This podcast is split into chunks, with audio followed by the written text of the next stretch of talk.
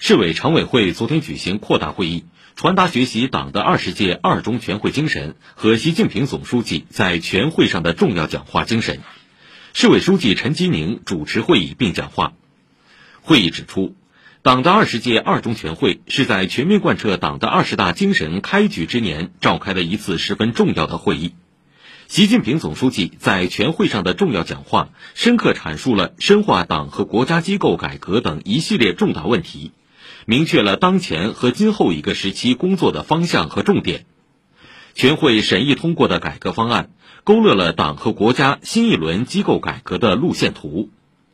要深入学习领会，认真贯彻落实，持之以恒，把习近平总书记擘画的宏伟蓝图细化为施工图。高质量转化为实景化，推动习近平新时代中国特色社会主义思想在浦江两岸落地生根、开花结果。